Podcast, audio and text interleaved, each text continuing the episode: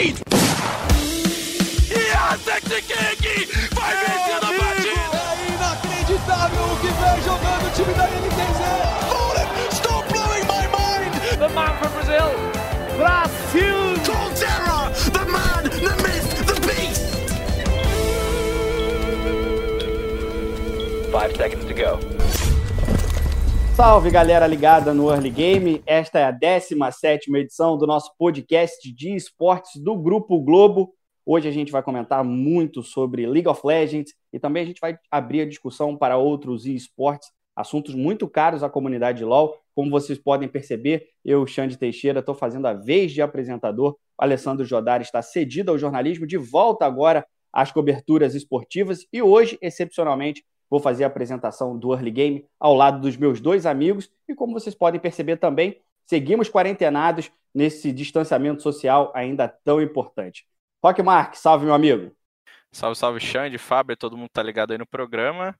É, mais uma vez vamos repercutir um pouco desses assuntos aí que são, que são tão recorrentes dentro do, do LoL brasileiro. Estou ansioso para poder falar um pouquinho sobre, principalmente sobre a solo Q, que é esse tema aí que vez ou outra é usado de muleta no, no nosso cenário. Salve, Fábio. Fala, Xande, beleza? Pessoal do Early Game, vamos para mais uma edição aí, lançar várias brabas. Essa é a intenção hoje. Como o Rock também já adiantou um dos temas do nosso podcast, a gente vai discutir aqui hoje o sistema de franquias do CBLOL, os problemas, se é que existem problemas na solo kill brasileira, e também o recorrente e agora ainda mais atual problemas das apostas e como o público e a comunidade está relacionando com essa nova forma de torcer que também envolve dinheiro. Talvez nem tão nova assim, mas agora bastante popular.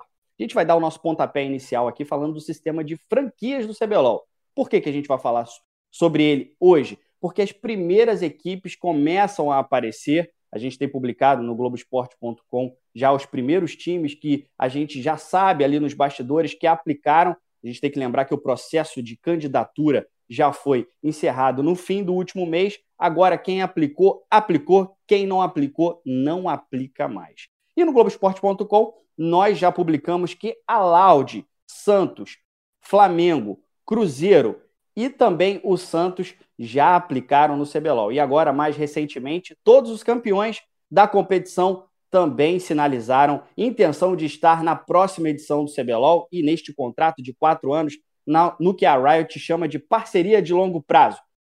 Vou começar contigo, Fábio. É, tirando o Cruzeiro ali, que eu acho que é a grande surpresa os outros nomes já eram esperados, inclusive a Loud, né? É, acho que o principal destaque é a, é a Loud, né, Xande? Algo que, que a gente já vinha esperando, né? Já vinha se desenhando, principalmente depois da, da contratação da Taiga. A gente sabe que, que uma organização do tamanho da Loud não dá ponto sem nó, né? Não contrataria uma, uma streamer focada é, 100% em League of Legends, é, somente para para constar ali como, como mais uma no, no, no, seu corpo de profissionais. Então, isso já era uma sinalização né, de que a Loud entraria no, no League of Legends. Eu confesso que estou ansioso para ver como é que vai ser isso, porque assim é bem provável que eles vão estar entre as franquias que vão disputar o CBLOL 2021. É, eu acho muito difícil, assim, que tem que ser uma situação muito de exceção para acontecer de, de eles perderem uma vaga, porque assim, a gente já debateu aqui no Early Game, né? Você trouxe com exclusividade no, no blog todos aqueles, aqueles requisitos a serem cumpridos é, pelas organizações que tenham interesse em se tornar uma franquia nessa parceria de longo prazo com a Riot. Acho que a Loud cumpre, é, arrisca todos, né? Tem números excepcionais nas, em redes sociais, tem uma estrutura fora de base, um corpo de profissionais incrível, uma produção de conteúdo que é exemplo, assim, acho que no mundo inteiro, não só aqui no Brasil. Então, assim, é, de quem aplicar nesse começo, eu acho que é, é, é, o que acaba crescendo mais os olhos é, da Riot e principalmente é, desse efeito loud no, no League of Legends, né? que a gente sabe que o LoL é o jogo mais popular do Brasil, acaba sendo o. É, lógico, hoje tem o Free Fire também. Se a gente for comparar em números, sempre vai dar uma treta homérica aqui, enfim. Mas a, a história do LoL é muito grande no Brasil.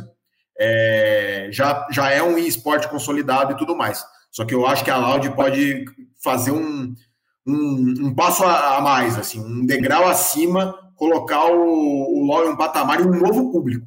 Além do que já atinge, atingir ainda mais ainda. E confesso que também fico com, com curiosidade em relação a como que a Riot vai lidar com esse lance dos, dos clubes de futebol aplicando, né? Até que ponto é, a produtora quer, é, sei lá, quantos times de futebol, entendeu? Quantos times de futebol será que a Riot quer ver no CBLOL? É lógico que tenho certeza que vai passar por, vai passar por critérios rigorosos, tudo vai ser analisado, não vai ser simplesmente, ah, é legal, tem torcida e etc. É óbvio que tudo vai ser pesado numa, numa balança bem criteriosa, mas eu confesso que é um negócio que, que me desperta atenção, assim.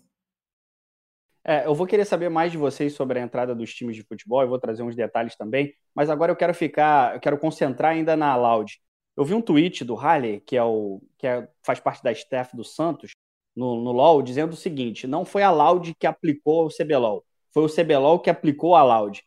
É, ne, é nesse caminho, Rock? É, a Loud tem tanto a contribuir assim, você vai na mesma linha do Fábio, é tão importante que chega a ser até um candidato favoritíssimo à vaga é, aconteça o que acontecer? Cara, eu acho que não, não tem como a gente pensar em, em esportes e criação de conteúdo hoje no Brasil sem a Loud. E se a gente partir do ponto que o CBLOL é o principal campeonato, eu sei que Free Fire é mais popular e, e tem, um, tem um público maior, mas eu acho que o CBLOL ainda é a marca muito forte, né? A LBFF não tem nem a identificação que a Pro League tinha com o público. Então, se a gente pensa campeonato de esportes do Brasil, a gente pensa o CBLOL antes de, de pensar qualquer outro. Então, acho que é natural que, é, que essas coisas se alinhem, né? A marca mais forte, o, o campeonato mais forte e a organização com maior público, com maior número de seguidores e com, com uma, uma coisa meio que até foge, que foge, não meio, mas foge totalmente do padrão dos esportes, que é o, um público totalmente novo, que com certeza nunca nem tinha ouvido falar de LoL e de outros jogos antes. A Loud conseguiu criar toda, toda uma, uma legião de fãs que uniu essa galera que já conhecia esportes, youtubers, criação de conteúdo e isso no geral, e toda uma galera nova que foi apresentada a esse universo pelo Free Fire. Então acho que é natural que, que a Loud tenha interesse em aplicar para o CBLOL, porque também é, é, um sinal de expansão muito grande você ter uma organização é, participando da, da, principal competição, e para o CBLOL é natural que você queira a, a organização de esportes com, com, milhões de seguidores é, com, participando da sua competição. Então acho que, cara, a não ser que aconteça alguma coisa muito nebulosa e a Loud vai ficar fora do CBLOL e é natural que fique dentro.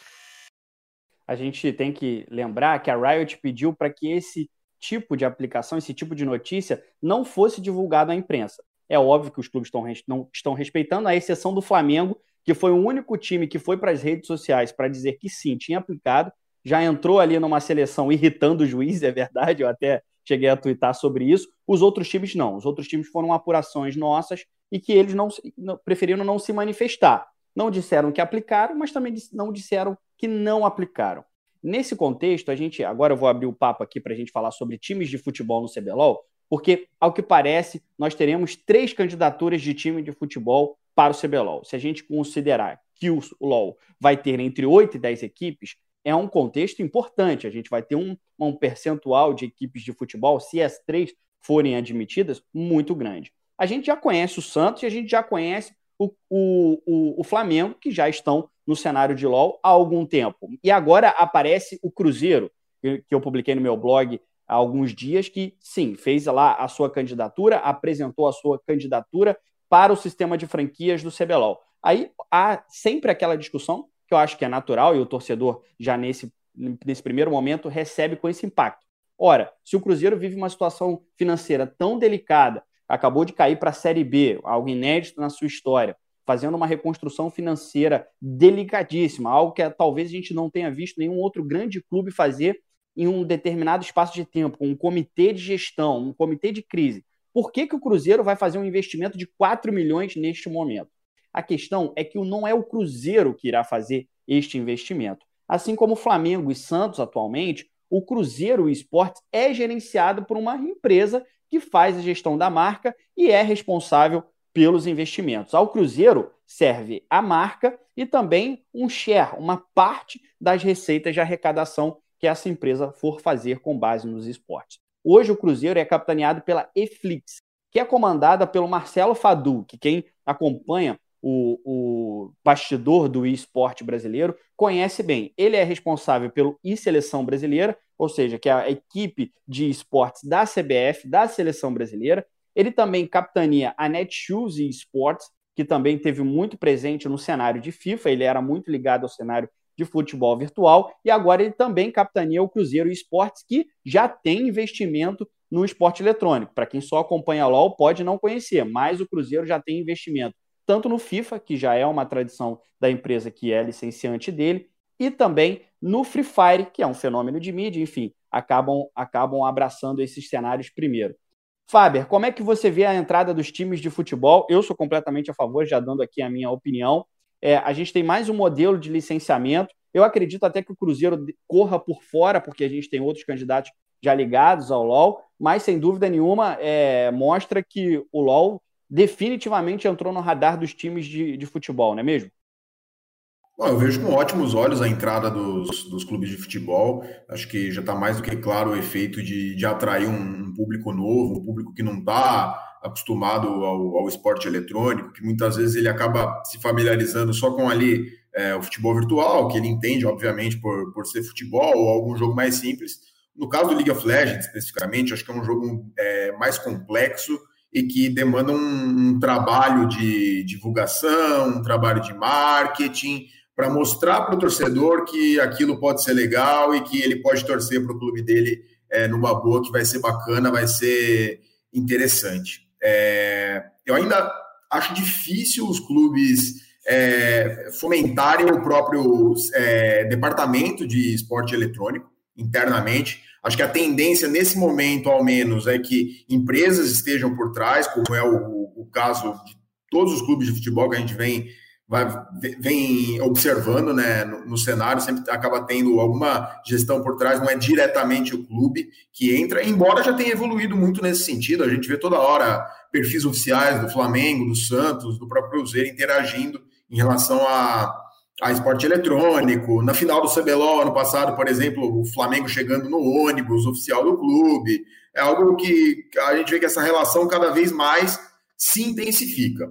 Trazendo para o nosso exemplo de mídia, que acho que a gente pode, pode falar é, bem, no dia do Flamengo e Santos, no, CBLOL, o primeiro Flamengo e Santos que, que teve, é, acho que deu para ter um impacto muito forte do, da importância dos clubes de futebol no, no League of Legends pela, pelo destaque que a gente teve assim em relação à mídia no Globoesporte.com, estou falando especificamente, que é um meio é, onde, obviamente, o, o, o futebol é, é, o assunto dominante. A gente estava ali entre os três maiores destaques do site, com Flamengo e Santos no, no League of Legends, que League of Legends acaba sendo uma, um, um, jogo que muitas vezes a, a pessoa só ouviu falar, qualquer coisa do tipo, mas vai bater o olho e vai falar: não, pô, Flamengo e Santos jogando, pô, interessante, vou, vou no mínimo ver do que se trata. Então, acho que é, é, a importância, muitas vezes a gente cobrindo internamente, ou o público mesmo, é, o cara que acompanha League of Legends diariamente, esporte eletrônico diariamente, muitas vezes ele não tem a dimensão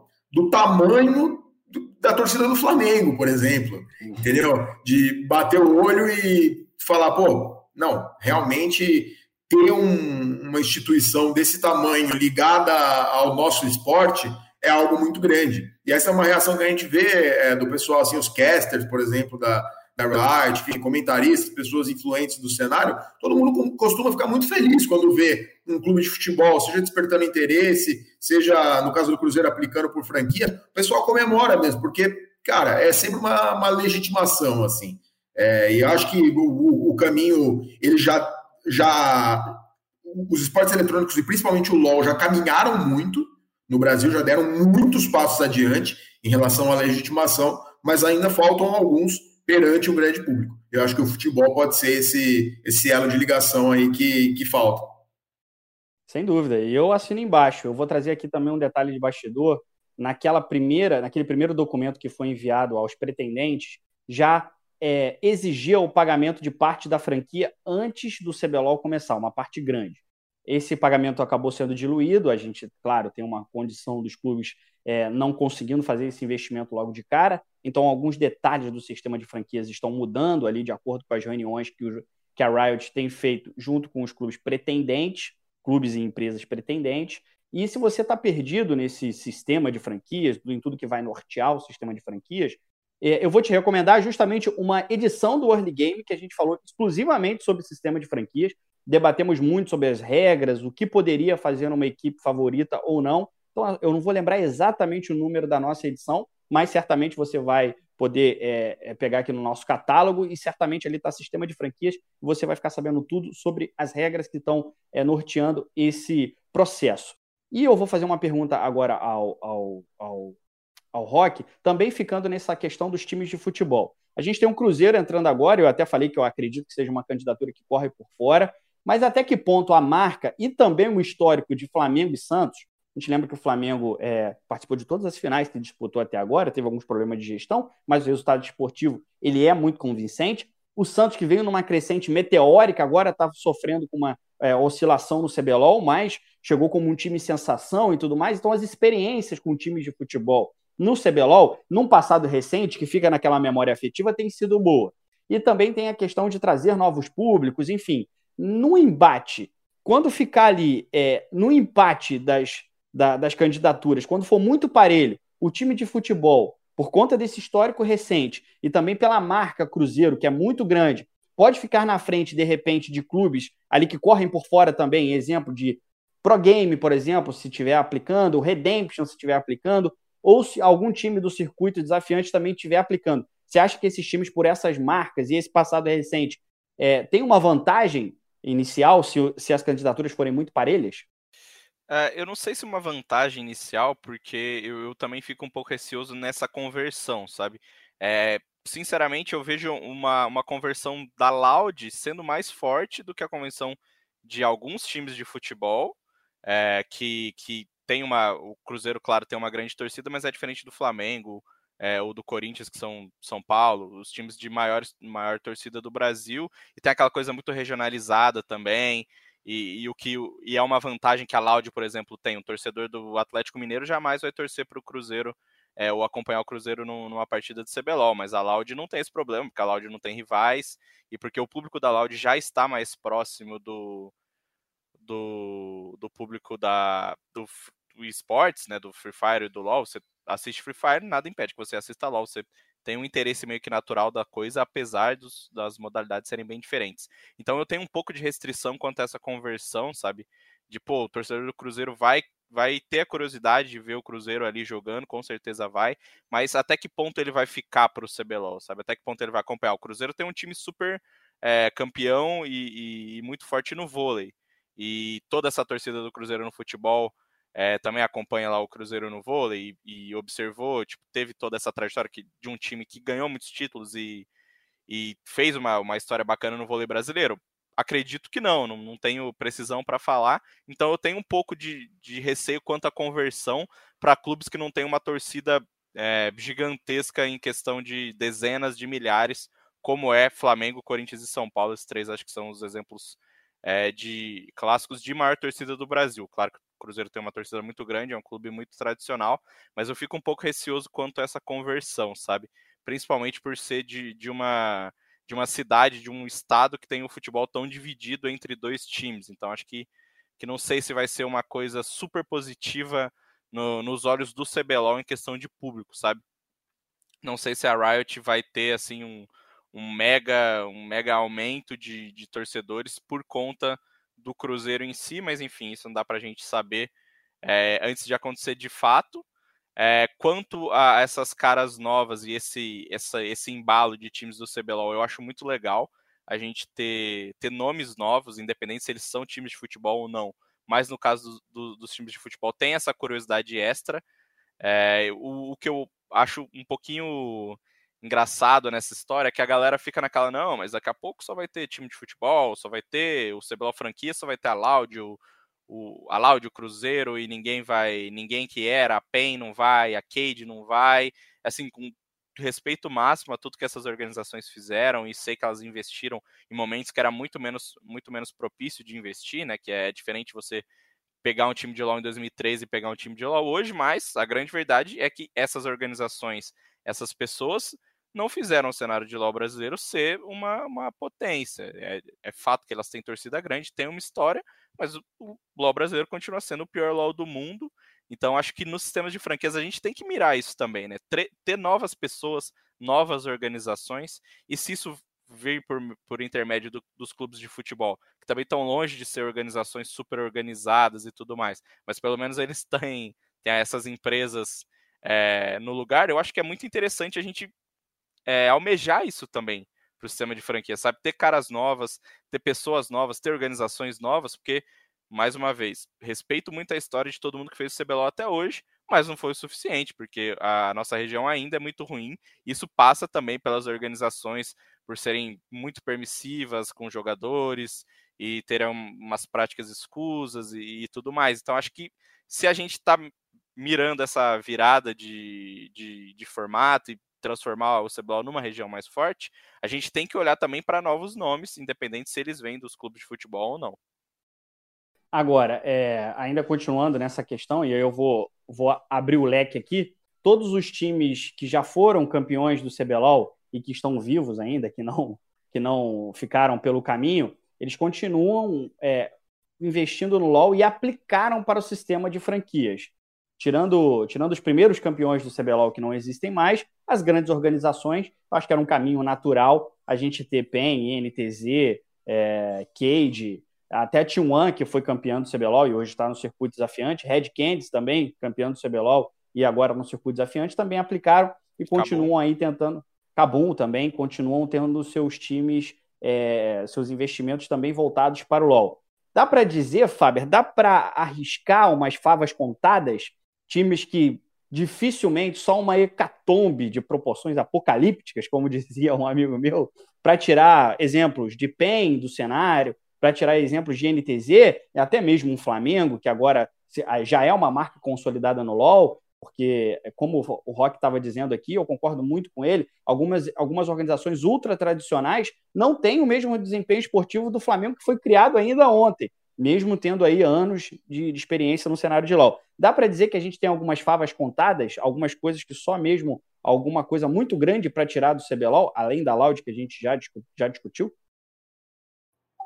Acho que sim, cara. Acho que a, a história, sem dúvida, vai vai ser valorizada pela, pela Riot. Assim, a gente vê no próprio dia a dia da empresa, assim, a, acompanhando o CVLOL, enfim, conversando com, com pessoas lá dentro, entrevistando, enfim, na cobertura diária mesmo do, do, do League of Legends brasileiro, a gente sabe que os caras valorizam e muito a história de quem ajudou a, a construir o cenário, enfim, independentemente de, de resultado e de hoje é, não viver o melhor momento internacionalmente, etc. No, no estúdio do CBLOL, é até um bastidor legal isso para quem, quem não sabe. No estúdio do CBLOL, na frente do corredor onde o, os jogadores passam antes de, de entrar para o estúdio, tem os uniformes de todos os times que foram campeões do CBLOL desde 2012, eternizados lá, colocados em, em um vidro, uma camisa de cada um deles. E assim, por exemplo, os times que foram campeões mais de uma vez, no caso da Cabum, quatro vezes, a NTZ, quatro vezes tem quatro camisas lá, uma versão de cada,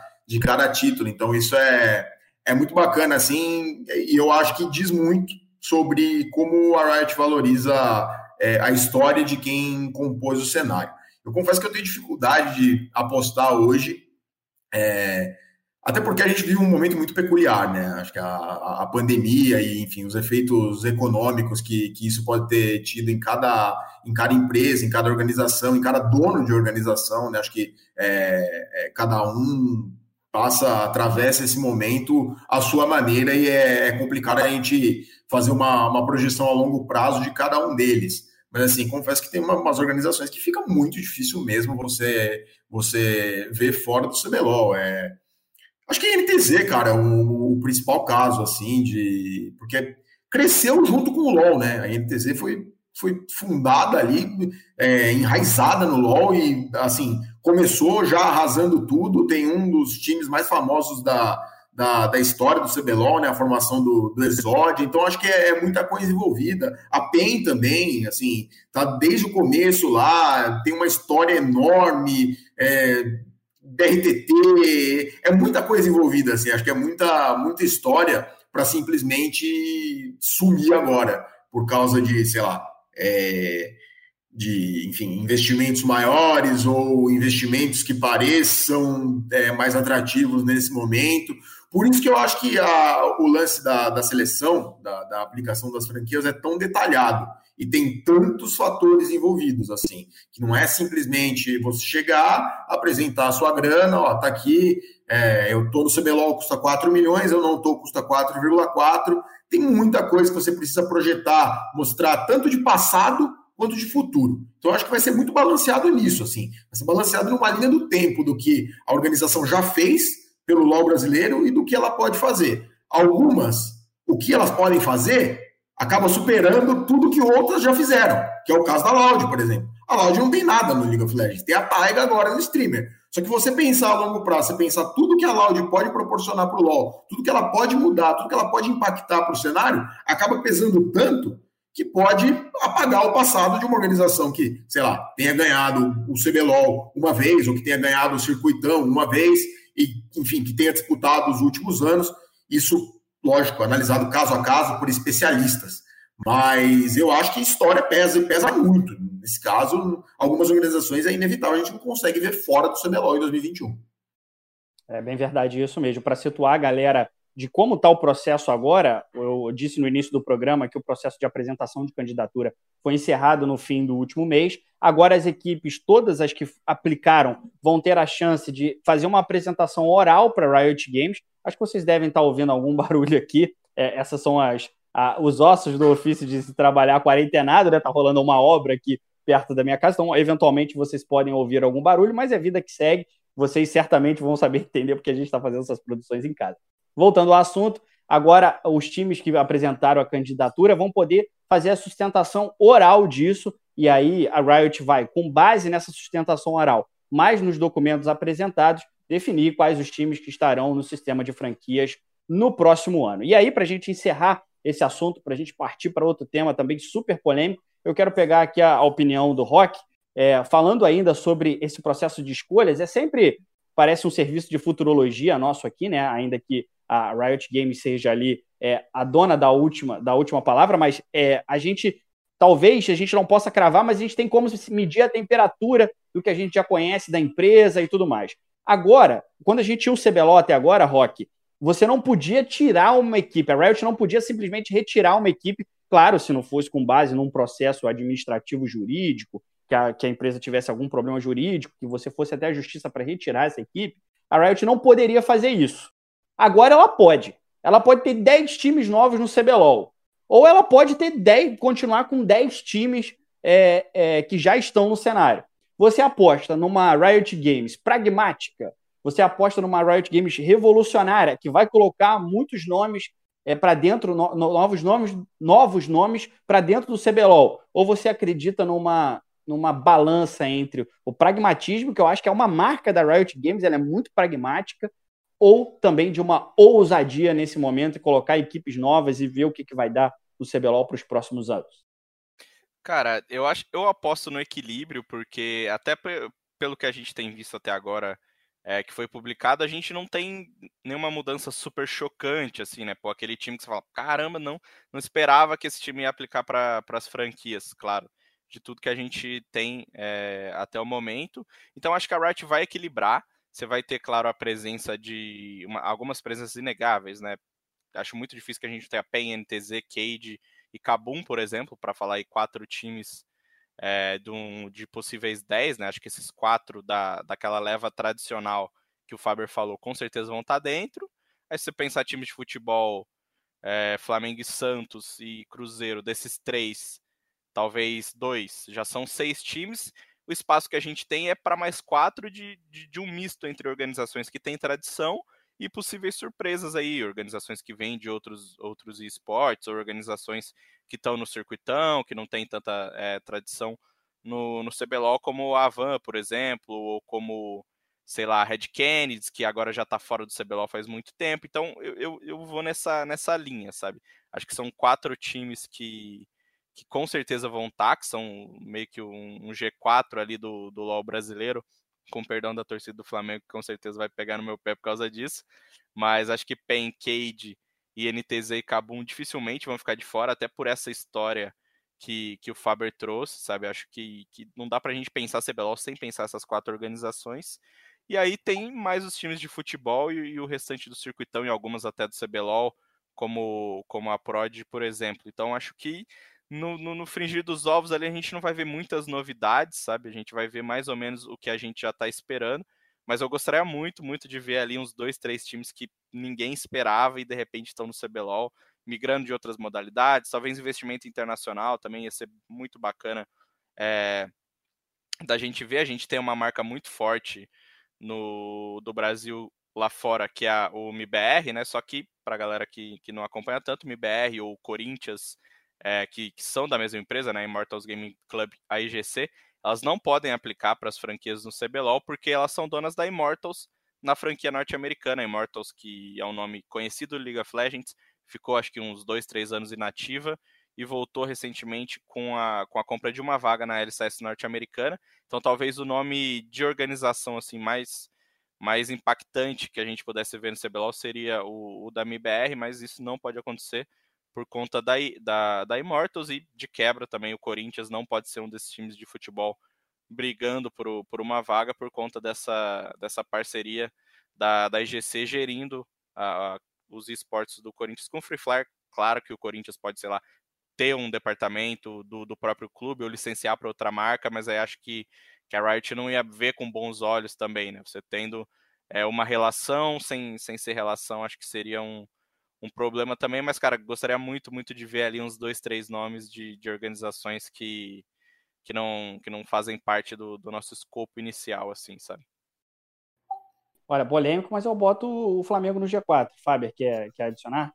Não, eu ia comentar também que tinha a CNB, né? Nesse, é, nesse grupo do, da tradição, só que a CNB acabou é, se licenciando, né? Saindo das atividades, ainda realiza a peneira, né? Ainda realiza esse trabalho de revelar alguns talentos para o cenário competitivo de, de, League of Legends, inclusive já trouxe, enfim, diversos nomes que estão aí é, brilhando no dia a dia. Acho que hoje talvez o principal seja o Yoga, caçador dos Santos, né? E, mas estaria nesse grupo da, da tradição. Se eu fosse apostar em alguém do, do circuitão para ganhar uma vaga, eu apostaria na Avan. Pelo que a gente ouve de, de bastidor, assim, pelo, por como foi traçado o planejamento da, da Avan para a disputa desse split do circuitão, inclusive. Colocou um, um grupo completamente jovem, tentando é, renovar né, é, o, seu, o seu elenco. Emprestou seus jogadores, não, não, não emprestou, transferiu, mas com uma cláusula deixando claro para voltar em 2021. Caso do ESA, caso do Dinquedo. Então, assim, é, você vê que eles estão pensando a, a longo prazo se isso vai se converter em uma franquia, vai se converter em uma parceria é, a longo prazo com, com a Riot, a gente não sabe. Mas dos times do, do circuitão ali, eu acho que pesa muito forte. Lógico que a Red é, foi campeã, enfim, é, a Team One já foi campeã, mas eu acho que tem muitos fatores envolvidos. Acho que a, a Van vem forte aí nessa, nessa briga. É, eu colocaria talvez a Red um, um, um, ali na fotografia, ali na corrida de cavalos, uma, um, um narizinho à frente. Mais interessante essa análise da, da, da Avan, que acaba, acabou fazendo ali um. transformando seus jogadores em vinho, né? Porque o Dinquedo faz uma campanha excelente no CBLOL agora. O ESA, então, o crescimento é muito grande. E ela vai receber esses jogadores assim em alta, né? Vai ter até que discutir se esses jogadores querem realmente voltar para suas equipes de origem, porque, por exemplo, o ESA se encontrou muito bem nesse time da, da, da PEN. Bom, falar. Faltou, a, a, a, gente citou os dois, faltou o Ridan ainda, que está na, na Cade, né? O topo. A, a Cade não está muito bem, é, é, teve um momento complicado no CBLOL, e tem o Carioca, que é e o caçador o da Pen Game, que está liderando o CBLOL. Então, assim, eu particularmente achei o projeto deles extremamente inteligente. Porque esse split do circuitão não vale nada. Não vale vaga no CBLOL. O CBLOL vai ser franquia. Então, assim, a gente escala um time de, de jovens talentos, tenta já transformar um nome é, para ser é, inscrito no CBLOL do ano que vem, caso a gente consiga uma franquia, e todos os nossos jogadores estão na elite do cenário competitivo, disputando no mais alto nível. Eu achei uma sacada espetacular, assim. Olha, vou dizer que esse assunto não estava nem, nem na nossa pauta, Mas assim, o debate ele é, tão, ele é tão interessante que acabou a gente levantando esse, esse detalhe que é talvez um detalhe tão pertinente que mostra como um planejamento feito, pensado, escrito a longo prazo pode realmente dar muito certo. Claro que poderia dar errado, claro que pode aparecer percalços no caminho, mas realmente a Avan, com esse detalhe que o Fábio trouxe aqui, realmente é, larga na frente, já tem até um time forte, caso já tenha um, é, e... uma, uma franquia no, no, circuito, no, no CBLOL. E eu acho que mesmo se der errado, entre aspas, se a, se a Havan não conseguir uma franquia, é, eles vão ter uma, uma, uma venda de jogadores muito fortes. Ativo, né? Você, né? você vai imaginar que. Dinquedo, é, Carioca, Eza, esses caras, mesmo que eles não permaneçam nos times que eles estão agora, eles não vão ficar de fora de, do, do CBLOL do ano que vem, principalmente no momento que os times é, vão ter elencos maiores, vão ter que possivelmente jogar Academy e tudo mais. Então, não dá para a gente pensar um, um CBLOL sem, sem esses jogadores, principalmente acho que o Carioca é o principal exemplo, mas o Ridan, que, que não está tão bem como o Fábio falou, é um jogador jovem, então ele pode ser aproveitado pela Cade no time Academy ou por outra organização no time Academy, então acho que independente de se entrar ou não no sistema de franquias, a Van vai sair bem com esse planejamento, que seja financeiramente vendendo esses jogadores depois. E isso sem, sem mencionar os pormenores dos contratos, né? No caso do contrato do Dinquedo, por exemplo, a Avan tem a, a, preferência na compra da FNB. Então, qualquer pessoa que, qualquer organização que tente comprar o FNB da, da Prod, a, a prioridade é da Avan. Então, assim, além, além dos contratos, já de, desses jogadores que a gente citou, ainda tem alguns outros detalhes que podem ajudar eles a chegar num, num CBLOL, numa franquia, é, com um time já fortíssimo. E eu acho que, inclusive, isso serve como argumento no, no processo de seleção.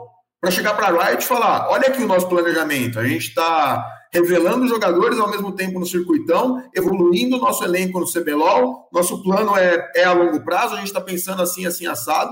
Cara, do, do ponto de vista de, de planejamento e nesse sentido a longo prazo, eles mandaram muito bem.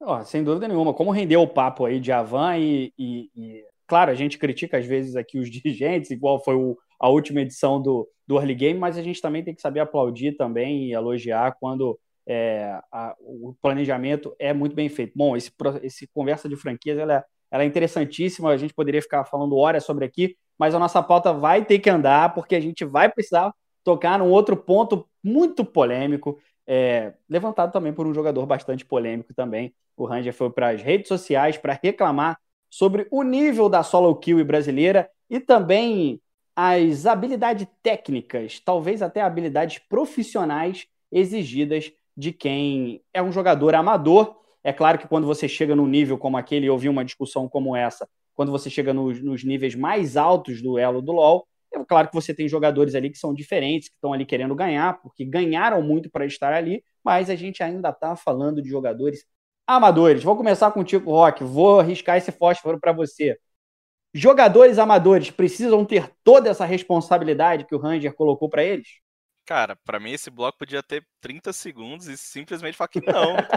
Cara, que se você ganha para jogar, se você ganha para jogar, você é um profissional, você acorda todo dia é, tem uma nutricionista fazendo a sua alimentação, você tem um, um psicólogo cuidando da, do, da sua saúde mental, você tem um preparador físico cuidando da sua saúde física, aí você tem o cara jogando na casa dele, com a mãe gritando, com o pai gritando, com o irmão chorando, com o vizinho fazendo obra, com tendo ido dormir 5 horas da manhã, acordado meio-dia, ou tendo que trabalhar e tendo que estudar ao mesmo tempo, você vai cobrar desse cara, você vai cobrar do cara que, tipo assim, não tem obrigação nenhuma, é porque os jogadores, ah, não, mas a gente não consegue o controle do, do pushing, da wave, do... ah, cara, pelo amor de Deus, tipo assim, é, é, para mim não existe essa discussão, sabe, não, não tem, eu não tenho nem condições de seguir um podcast falando sobre o quão os jogadores amadores são obrigados a ajudar, ou sei lá, obrigados a criar, e, e cria-se assim toda uma casca em volta que acho que o Ranger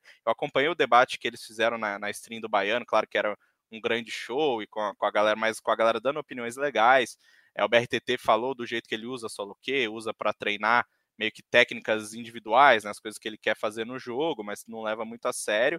E a gente tinha alguns desses, desses jogadores de solo key presentes, inclusive o Keio, que é um, um dos Mono Champions aí, né, dos amados Mono Champions, é um cara que mostrou muita lucidez nesse debate, sabe? Acho que para mim, se, se, tem, se, temos um vencedor, foi ele.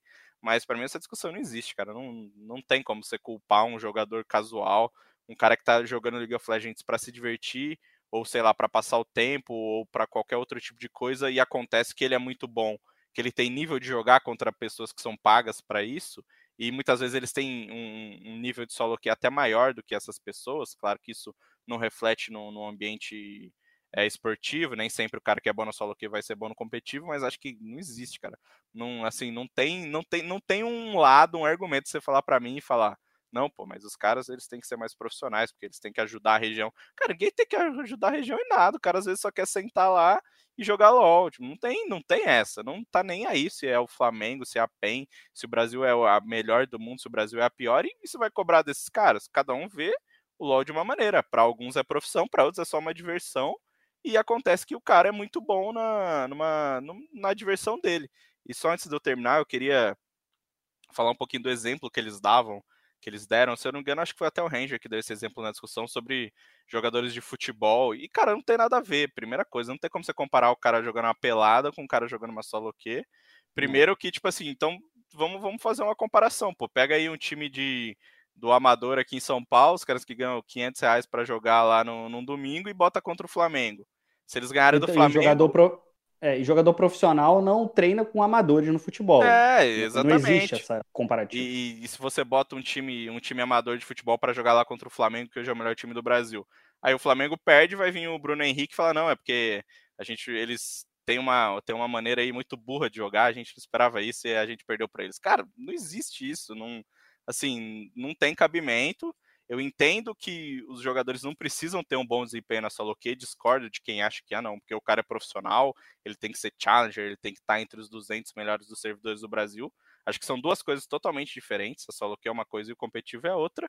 E ao mesmo tempo, cara, você não precisa exigir que pessoas sejam pessoas normais, jogadores comuns, como eu falei, então sejam estejam preocupados com o nível do push, do ah, esse monte de termo em inglês aí que a galera adora. E pra mim, cara, essa discussão não existe, assim, sabe? Eu fiquei abismado quando eu vi os tweets do Ranger e vi que isso deu uma repercussão muito grande. Para mim é, é o básico do básico, cara. Você não pode cobrar de um amador. É simples assim. É, é, eu só eu assino tudo isso que você disse embaixo e me parece que os jogadores não têm um exemplo, tem, tem comportamentos ilibados na solo queue brasileira para para pedir um comprometimento tão grande, eles teriam que ter um comportamento ilibado, e de longe é o que a gente não vê. É claro que são exemplos recorrentes, inclusive o Ranger está entre eles, é, que foi o cara que levantou a discussão, mas eu não quero nem fazer pergunta para o Fábio, eu quero só fazer assim, e aí, Fábio, o que, que você acha disso? Cara, eu acho que o Rock levantou bem o, o, ponto e a gente tem que entender o que, que é a solo kill, né? O que, que é a, a, a fila ranqueada ela, ela é uma parte do LoL enquanto atração casual. A, a solo kill não é uma parte competitiva. Se você quiser jogar ali, tryhard e querer é, subir até o challenge, você não precisa buscar um time, você não precisa buscar um profissional para te ajudar. Se você for bom, cara, que é o você vai subir. Da wave, do free, e assim, é, é a fórmula, por exemplo, é, os monochampions, por exemplo. Os caras escolhem um campeão que, que eles prefiram, enfim, um personagem com o qual eles se adequem mais. Os caras chegam no nível mais alto do jogo. Se ele vai querer levar aquilo a sério, se ele vai querer deixar de ser um mono champion, aprender a jogar com mais bonecos, aprender a todos os conceitos do jogo, os conceitos técnicos, táticos e, e etc., vai única e exclusivamente dele. Assim, a, a, a solo kill não é um ambiente de treino para os profissionais. É lógico que é frustrante para eles chegar, por exemplo, eles vão fazer um bootcamp, inclusive isso foi, foi citado na, na discussão. Não, não me lembro por quem exatamente, mas eu acho que foi pelo Revolta. Mas foi citado na discussão. É óbvio que é frustrante para eles chegarem no bootcamp na Coreia, por exemplo, e desde o elo mestre, diamante 1, os caras já serem muito bons e terem muitos caras que querem ser trainees de, de grandes organizações, que querem buscar um espaço no, no cenário competitivo e aqui não ter. Mas assim, não dá para comparar. É totalmente diferente. Uma tradição em, em esporte eletrônico, em, em, League of Legends, completamente diferente. Assim, é, são títulos, cinco títulos mundiais para a Coreia do Sul de, de, League of Legends. Como que a gente vai comparar com, com o Brasil, no nível de, de fila ranqueada? Eu acho que assim, cabe aos jogadores e ao cenário competitivo se organizarem entre si. Então, assim, fora do ambiente de, de, de treino, ah, a gente tem tantos blocos de treino hoje. Não dá para treinar, é, não dá para evoluir no solo kill, não dá para aprender nada, você só vai passar raiva, perder tempo, etc. Organize em house, cara mistura os jogadores. Cara, acha alguma maneira. Só que assim, achar que os, os jogadores casuais têm que se adequar à realidade deles. Eu concordo com a indignação. Tudo bem, pode ficar indignado com isso, não tem problema. É um direito todo seu de achar que todo mundo que está no Challenger deveria querer ser profissional. Mas eu discordo. Eu, eu, não é o caso definitivamente, porque eu sou ruim pra caramba, mas se eu fosse bom no LoL eu quisesse continuar minha carreira de, de jornalista e só jogar LOL casualmente, eu não sou obrigado a querer evoluir, saber todos os conceitos, etc. Eu posso simplesmente jogar. Isso é, eles não estão ferindo nenhum, nenhum princípio que você assina quando você baixa o League of Legends a Riot te fala: Ó, oh, meu irmão, se você chegar no, no Challenger, você vai ter que treinar, cara, porque senão os caras vão ficar bravos com você. Não, Entendeu? O, o, jogo, o jogo pode ser uma diversão para você, seja você muito bom ou muito ruim. O competitivo não tem nada a ver com isso. Prejudica? Óbvio que prejudica. Óbvio que os jogadores, se, se houvesse uma fila ranqueada mais forte, houvesse gente mais interessada em, em evoluir em conceitos táticos, técnicos do jogo e etc. Só que assim, tem que entender também que muitas vezes as pessoas não estão afim simplesmente de aprender. Elas só querem jogar e se divertir. Quer pegar o boneco lá que ela tem 3 milhões, 4 milhões de maestria, se divertir e dar risada. E, e, muitas vezes acho que até dá risada de irritar o profissional que está é, frustrado com isso. Olha aí, chega lá no cebolão, aí ele, ele não me aguenta, entendeu? Recebe, é recebe para jogar. Cara, a gente não bate de frente. Os caras se divertem com isso, cara. E assim, eu acho que a principal, a principal coisa é essa. Ninguém tem obrigação de nada. O, o, o profissional tem obrigação de, de, seguir os conceitos de competitivo. O cara que é jogador casual, seja ele challenger ou ferro, tanto faz o que ele faz, é um problema dele. Exatamente. E eu acho também que esbarra também num. Parece um quê de preguiça também de encontrar soluções, né? Não, os jogadores precisam atender os nossos requisitos, mas e o que, que você está fazendo para mudar esta realidade? iniciar o debate, ele é super importante, mas não vai ser uma penca de, tweet, de tweets ali que vai mudar uma realidade. É ação prática, é o que a gente fala de associação de jogadores. E se a associação de jogadores tivesse instituído um curso gratuito aí para quem está aí no, no Challenger aí, puder fazer aí, aprender todos esses conceitos em inglês que também me irritam, também é uma barbaridade, que pudessem aprender, eles não são obrigados a saber. Até pode ter ali um, um, uma pequena parcela daqueles jogadores que querem se transformar em profissionais. Mas, é, e aí falta às vezes recurso, porque os cursos são caros, ou porque os jogadores que fazem esses cursos são cursos é, pagos e são, e, e, são iniciativas individuais. Os jogadores precisam, precisam se organizar, os times precisam se organizar. Não vai ser a iniciativa popular que vai fazer do Brasil o maior cenário de LoL do mundo. A gente, a discussão é muito boa, a gente ficou muito tempo nas franquias, e eu quero que eu quero finalizar esse assunto com o Rock aqui, porque eu quero abrir para outros para outros games. Não há essa discussão, por exemplo, no CS, não há essa discussão, por exemplo, no Rainbow Six. Se, por acaso, será que é cegueira minha e eu não estou enxergando em outros casos ou não acontece de fato, Rock? Então, não, não, acontece, a gente ainda tem, eles citaram também nessa discussão um exemplo do CS, que tem a Gamers Club, que é, que é, um, é um lobby, né? O Fly, inclusive, teve no, no episódio recente aqui, né? O presidente da Gamers Club. É, é, é, um, é um sistema de matchmaking separado, eles apontaram isso como uma possível como uma possível solução, né? Você ter, além da rank de CT ali, uma plataforma separada para quem quer ser jogador profissional. Cara, não vai mudar nada, porque a GC, o Fly falou, tem um milhão e meio de jogadores. Você tem um milhão e meio de pessoas jogando CS no Brasil que querem ser jogadores profissionais. Eu jogo GC quase todo dia e eu não quero ser jogador profissional. E se eu estiver enfrentando lá o Phelps, os jogadores profissionais que moram aqui no Brasil, não enfrento, obviamente, por questões de nível, mas se eu estiver enfrentando, eu não vou estar preocupado se, ah, não, eu não posso jogar desse jeito aqui, porque, pô, o Phelps não tá esperando, cara, e depois ele vai jogar lá fora contra o Astralis e o device não vai fazer isso aqui que eu faço, então eu não posso fazer. Cara, que tipo, assim, que tipo de pensamento é esse? Então acho que essa coisa da GC, de ter uma GC do LoL, talvez seria muito bom para questões de, de campeonatos, servidores e tal, mas não resolveria o problema da Ranked. Simplesmente as pessoas que quando percebesse que, pô, tá todo mundo que é bom tá jogando a GC do LoL. O cara ia parar de jogar Ranked, ia jogar a GC do LoL e ia lá trollar, entre aspas, na GC do LoL.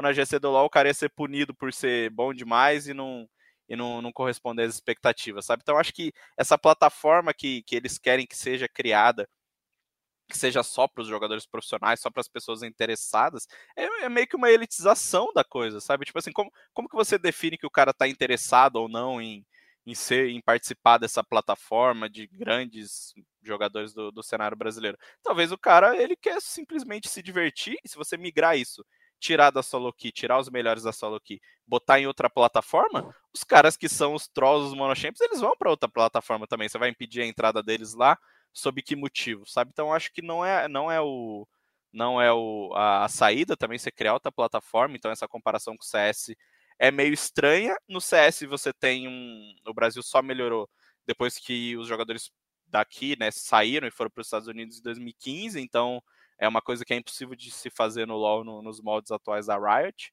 Então a evolução ficou também para esse grupo de jogadores, né? O CS brasileiro, ele evoluiu com os caras voltando, alguns jogadores, sei lá, a gente teve uns 15 jogadores jogando lá fora, voltando para cá, 20 jogadores e a 5, por exemplo, foi a PEN, é, foi a LG, que agora está como boom aqui no Brasil. Então você teve esse intercâmbio de jogadores, é, até jogadores menos conhecidos que foram para lá e trouxeram para cá, ou times brasileiros jogando, jogando campeonatos lá fora. Então rola um intercâmbio maior do que no LoL, e no Rainbow Six é a mesma coisa. A gente tem quatro representantes do Brasil no principal campeonato de, de Rainbow Six do ano.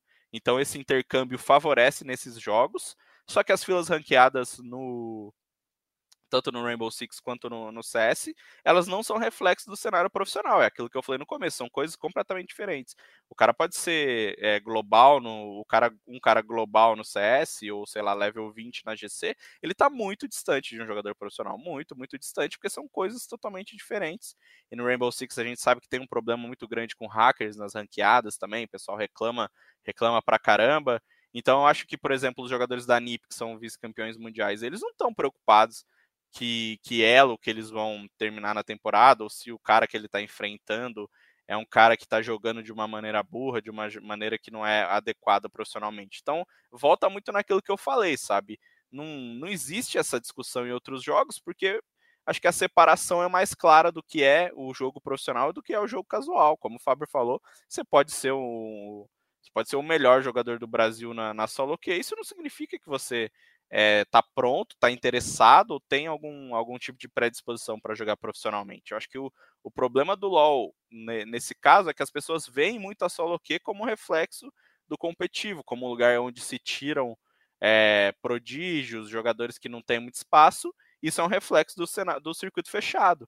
Se, se nos outros jogos que são de circuito aberto você pode ver times indo competir em vários lugares do mundo, ou jogadores jovens entrando em times, vários campeonatos acontecendo ao mesmo tempo, você tem essa saída. Agora no LoL, com o circuito fechado, com tudo aquilo de, pô, só joga o circuitinho duas vezes por ano, e ali num, num período muito restrito de tempo, você tem um trabalho menor de observação, você tem um, um escopo menor e você tem que ir para solo Q, e é aí que esses problemas acontecem, sabe? Acho que, que essa discussão não está presente nos outros jogos, porque nos outros jogos você tem um leque maior de onde tirar jogadores, então você entende melhor que a Ranked é um lugar completamente diferente do que o competitivo no LoL. Por essa restrição, acho que as pessoas veem a Ranked como parte integrante da, da competição e como um lugar para pescar jogador, e não deveria ser assim, cara. Você tem que enxergar como duas coisas completamente diferentes e, e encarar elas de, de uma maneira bem diferente do que a gente encara hoje. A gente não, né? Jogadores profissionais, eu encaro de, de uma maneira totalmente casual. Até citar um, um exemplo do, do, Rainbow Six, que, assim, quando um jogador vem da ranqueada para o profissional, é completamente é, estranho, assim, não, não, é algo usual para eles. Que é o caso do Palu, por exemplo, da, da Team Liquid, que é um dos melhores jogadores do Brasil, aí uma revelação extrema. Ele saiu da ranqueada pro, pro profissional, caso do Lagones também, da, da, da Black Dragons. Mas, assim, é bem raro é bem raro o cara, o, o cara bom da, da ranqueada querer ser tirado dali pro, pro profissional, não é algo usual. Então, assim, o argumento não se sustenta. E só rapidinho para completar, eu acho que até para não ficar muito, que ficar parecendo que, pô, eu, eu, eu dei, eu dei uma desculpa, né? Que pô, o circuito fechado é assim, então não tem como melhorar. É, vai da criatividade das organizações em buscar esses talentos. Eu sei que a reclamação do Ranger não é sobre revelação de talentos, mas é um reflexo da solo que. Se você tiver meios melhores de, de fomentar isso, como a peneira da CNB, por exemplo, você vai acabar olhando menos para solo que e talvez os jogadores passem a se importar menos com a solo que e mais com os treinos. E uma pessoa que ficou de coma ali de 2014 a 2020 acordou e disse o seguinte: bom, o mundo mudou tanto, mas o problema do LoL brasileiro continua o mesmo. O nível da solo kiwi e os jogadores amadores que não se comportam como profissionais. Enfim, essa é só que só mostra que essa é uma discussão tão inócua que a gente não está atacando o real problema. O real problema está em outro lugar, eu não tenho um palpite, é verdade, não sou um especialista para dizer isso, mas a gente está enfrentando um problema do qual não é um problema. A gente alongou muito a discussão da franquia e também a discussão da solo kick, ficou pouquinho tempo para a gente discutir, mas a gente não pode deixar de falar sobre as questões das apostas. Né? Nos últimos tempos, a gente viu aí um grande boom do número de, de marcas que promovem apostas online e que estão presentes no esporte eletrônico. Eu acho que numa alguns influenciadores já estavam se posicionando é, não, não, não vou dizer exatamente contra, porque essa é uma atividade que está regulamentada, que ela é legal, mas estavam levantando sobre os problemas, sobre como você precisa é, administrar essa atividade de forma muito responsável. E aí a PROD, que eu acho que num, num, num movimento fantástico, porque a gente tem que lembrar que essas organizações, que essas empresas, elas são potenciais patrocinadoras, né? E aí a PRG levanta o dedo, ela acaba promovendo um desgaste com essas empresas que podem ser potenciais patrocinadores. Por isso que eu acho que foi de um altruísmo muito grande. Depois da rodada do final de semana, do qual ela até foi fidoriosa, até ela foi ao Twitter dizer, é, lembrar que os jogadores eles não são responsáveis pelas apostas que os torcedores estão fazendo e que de forma inacreditável, acho que não tem outra, fazendo aqui igual o Roberto Valori, inacreditável exclamação, é, acho que a galera que está ouvindo a gente aqui não sabe nem quem é Roberta Valori, mas foi o grande cronista esportivo que tinha essa questão de falar exclamação, interrogação, enfim, inacreditavelmente, vão lá cobrar os jogadores pelas suas apostas, como se eles já não tivessem que lidar com a derrota, com um dia ruim no trabalho, tem que lidar também com a frustração daquele torcedor que perdeu dinheiro. E também eu vou precisar pontuar também alguns jornalistas que transformam as informações em, em peças para que torcedores ou quem estão assistindo as streams é, acabam acabem lucrando com essas informações que, em teoria, eles receberiam é, de forma privilegiada, ou seja, receber ali alguns minutos antes que a determinada equipe X ou Y venceu. Bom, a gente teve um caso aí, é, claro, com o Messina, que acabou é, de, é, se resultando numa polêmica muito grande, mas aí eu vou pegar uma opinião do Faber e também do Rock. Como é que você enxerga, Rock, é, essa questão das apostas, esportes eletrônicos e também mais um motivo de hate a mais para uns jogadores que já estão imersos nesse ambiente que tem muitas mensagens de ódio? Cara, eu acho que é, é, é um assunto muito complexo, porque como você falou, a, os sites de apostas, eles são patrocinadores potenciais e, e que já investem no, nos esportes, né? No, pô, a gente tem vários exemplos aí, o MIBR, por exemplo, é patrocinado por um, por um site de apostas, vários, é, várias plataformas, vários sites, vários jogadores, vários influenciadores são patrocinados por sites de apostas. É, isso é normal, cada um tira o seu dinheiro de, de onde bem entender, e como você falou, não, não existe nada de legal nisso, apesar desses sites não serem sediados é, no Brasil por, por questões jurídicas, né? Porque as apostas são proibidas por aqui. É, você tem que saber lidar com isso, cara. Então, a partir do momento que você é um influenciador, um time que, que bebe dessa fonte, né, que recebe esse patrocínio, você tem que deixar claro para os seus seguidores que para você fazer apostas nesses sites, inclusive, você tem que ser maior de 18 anos, você tem que ter é, consciência de que, que aquilo é uma, é uma coisa que, que te ajuda é, te ajuda financeiramente, mas talvez não necessariamente vai ser a sua renda. Você não tem que colocar o dinheiro que você conta para outra coisa para isso. Que é uma atividade ser... de alto risco, né? Isso, exatamente. Que, que você não não tem tanta tanta clareza assim, sabe? Acho que você precisa ser um pouco mais incisivo em falar que apostas, cara, são apostas, não são é, toda essa essa coisa gigantesca que, que tem se criado nos esportes ultimamente. Mas, é, para finalizar meu pensamento, eu fico feliz que hoje a gente veja assim pessoas perdendo dinheiro e adultos perdendo dinheiro né, nesses sites do que como a gente tinha alguns anos atrás no CS, que eram crianças, adolescentes que, que se utilizando né, de, uma, de uma moeda virtual, que eram as skins do CS, e apostando isso sem, sem ter nenhum tipo de regulamentação, sem nem, nem ter, ter nenhum tipo de fiscalização, e movimentando centenas vezes mais de dinheiro do que o, o próprio CS movimentava. Eu lembro que a gente teve na época uma, uma matéria da ESPN norte-americana falando que o mercado de apostas do CS movimentava 2 bilhões de dólares por ano, enquanto o mercado do CS tinha um número, não vou lembrar agora, mas bem inferior a isso. A Valve, em 2016 ou em 2015, não me lembro agora, é, começou a tomar medidas contra esses sites. Hoje, a grande maioria desses sites foi fechada. A gente tem uma, uma restrição muito grande quanto a apostas de skins, por várias mudanças técnicas, você não poder trocar com tanta facilidade. Mas é, é o meu pontinho de conforto nessa história, para resumir, é que hoje sejam adultos perdendo dinheiro e não só crianças perdendo moedas virtuais aí, roupinha de boneco. Fábio, o que, que você pode contribuir a esse debate? Cara, eu acho que assim, independentemente de, de ser legalizado ou não, eu acho que organizações e streamers e influenciadores, criadores de conteúdo, jogadores, todos eles, é, de certa forma, manipulam. É que talvez a palavra manipule seja ruim nesse sentido, mas assim, eles influenciam diretamente, eles impactam diretamente a opinião das pessoas. Então, assim, você vê, você imagine um adolescente, enfim, ali tá, tá, no colégio ainda, olhando um streamer ganhando, cara, milhares e milhares de reais apostando em jogo de League of Legends da Coreia do Sul, da China, seja onde for, tem campeonato todo dia, então o cara aposta todo dia, ele vai ganhando uma grana alta. Cara, numa cabeça eh, imatura, numa mentalidade que ainda não tem a clareza de que a aposta é algo bem perigoso e que se você jogar um dinheiro que você não tem, você pode se dar bem mal, entrar numa dívida bizarra, é, numa cabeça imatura, cara, isso pode, pode, pode gerar prejuízo para quem muitas vezes não tem nada a ver, entendeu? É lógico que, assim, para um menor de idade, a responsabilidade sempre vai ser dos pais, é, de qual conteúdo ele tem acesso, ele tem acesso e como vai lidar com isso e etc.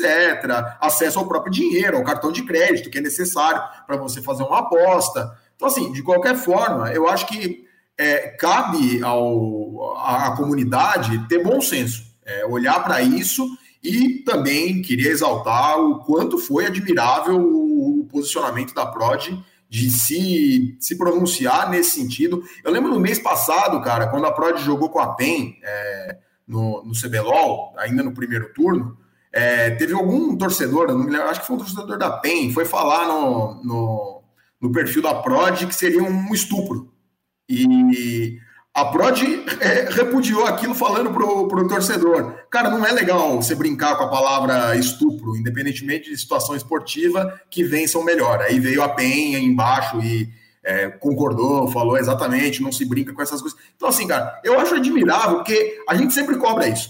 A gente sempre cobra das organizações se posicionarem, dos jogadores se posicionarem, deles terem noção do tamanho da influência que eles exercem e tudo mais. Então, assim, quando isso acontece, cara, acho que a gente tem que exaltar também tem que vir aqui falar que, cara, é realmente é, sensacional. No caso de uma organização, é, um, o lance das apostas pode ser é, um investidor, pode ser um patrocinador, e mesmo assim é, a organização não se omitir. Então, eu acho muito legal quando isso acontece. Acho que deveria acontecer mais por parte dos influenciadores. Não vejo mal nenhum em os caras apostarem, etc., no, no, no, particular deles, cara. Eu acho que realmente não tem necessidade de ficar apostando todo santo dia que você está lucrando milhares de reais, apostando aqui, apostando ali. Cara, assim, é, é lógico, é, tem um lance de divulgação também, a gente não sabe. Muitos streamers têm contratos com, com empresas de, de, de, apostas, então o lance da divulgação faz parte do contrato também, e é uma iniciativa um pouco mais complicada, etc. Mas assim, eu particularmente, cara, quer apostar, você é maior de idade, é um negócio legal, tá dentro da lei, vai lá e aposta. Mas não tem a menor necessidade de todo santo dia apostar. Eu ganhei 20 mil reais, eu ganhei 10 mil reais. Cara, o problema é seu, entendeu?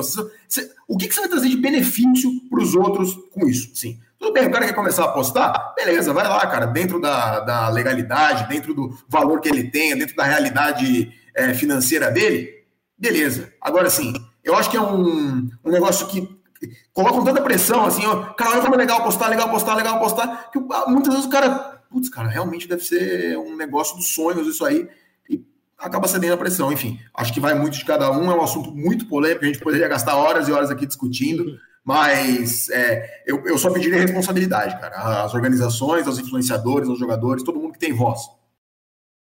E tem uma questão também que esse é um problema que a gente está discutindo agora, que é uma questão de mensagens de ódio, de como as pessoas se relacionam com as atividades esportivas, mas nós aqui que, que já militamos no jornalismo esportivo faz um tempo, e, e o Fábio no Globoesporte.com há um tempo, até lidando com o futebol, o futebol já sofreu muito com questões de apostas, mas aí problemas ainda maiores. Quando as apostas elas manipulam os resultados quando as próprias organizações, ou no caso os clubes de futebol, dirigentes e tudo mais, estão envolvidos com as apostas e manipulam resultados. A gente já viu diversos casos pelo Brasil e pelo mundo. Então, é um terreno bastante complicado, é um terreno que tem um poder destrutivo muito grande, ainda que seja uma, uma liberdade individual, mas o, a comunidade dos esportes deve ficar muito de olho, porque isso pode realmente causar um estrago a longo prazo muito grande, não só para pessoas, mas também para o cenário de esportes eletrônicos. Bom, e como é tradicional aqui no nosso Early Game, a gente abre espaço aqui para o nosso Last Hit,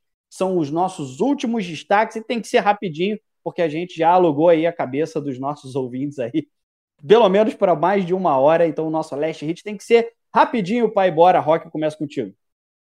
É, eu vou repetir o meu last hit da semana passada para falar sobre o campeão, né? Semana passada eu avisei que a gente teria o, o primeiro campeonato de Valorant oficial no Brasil e a gente teve Game Landers, foi a campeã, é uma organização formada por, por ex-jogadores mundiais, é, ex-campeões mundiais de, de Point Blank, e é uma organização que está recebendo o apoio da Final Level, né? A empresa é uma plataforma de influenciadores, então a gente está vendo nascer uma organização que, que já nasce com o título, título de campeão do GC Ultimate. Meu last hit vai então para Game Landers, primeira campeã oficial de Valorant no Brasil. Você está falando da Final Level, a Final Level que é gerida pela Go que era a gestora do Flamengo, então já tem aí um, um, um histórico no esporte eletrônico. Faber, qual é o seu last hit? Meu last hit é o Rocket League se tornando um jogo gratuito. Acho que isso deve ter um impacto aí no, no cenário de, de esporte eletrônico. Acho que é, é, já tem, o Rocket League já é um esporte, já conta com, com, um cenário, mas eu acho que o fato de se tornar gratuito vai, vai trazer boas novidades aí, principalmente no Brasil, né, cara? Misturando futebol e carro, o negócio é legal. é maravilhoso, né? Eu queria estar muito no dia da criação, ó, o cara que pensou em fazer um jogo de futebol entre carros, é absolutamente. Cara, vamos botar os carros batendo uma bola, cara, acho que é um bom negócio. Não só isso, e a parada pegar também, né? Então, realmente é fantástico mesmo. Eu sou um fã. Já joguei algumas vezes, não sou um jogador curto mais, mas realmente sou um grande fã de Rocket League, principalmente por conta dessa criação psicodélica. O meu last hit vai ficar para um, vou dizer aqui, um alto merchan. Eu vou convidar vocês a, a acessarem o meu blog no blogsport.com, blog do Xande, que leva meu nome, bastante criativo o nome, é, porque a gente vai trazer aí cada vez mais informações sobre o sistema de franquias e então gente, eu vou publicar tudo no meu blog lá e tem boas novidades para acontecer aí pelo caminho. Agradecendo aqui a presença do Fábio, agradecendo a presença do Rock também.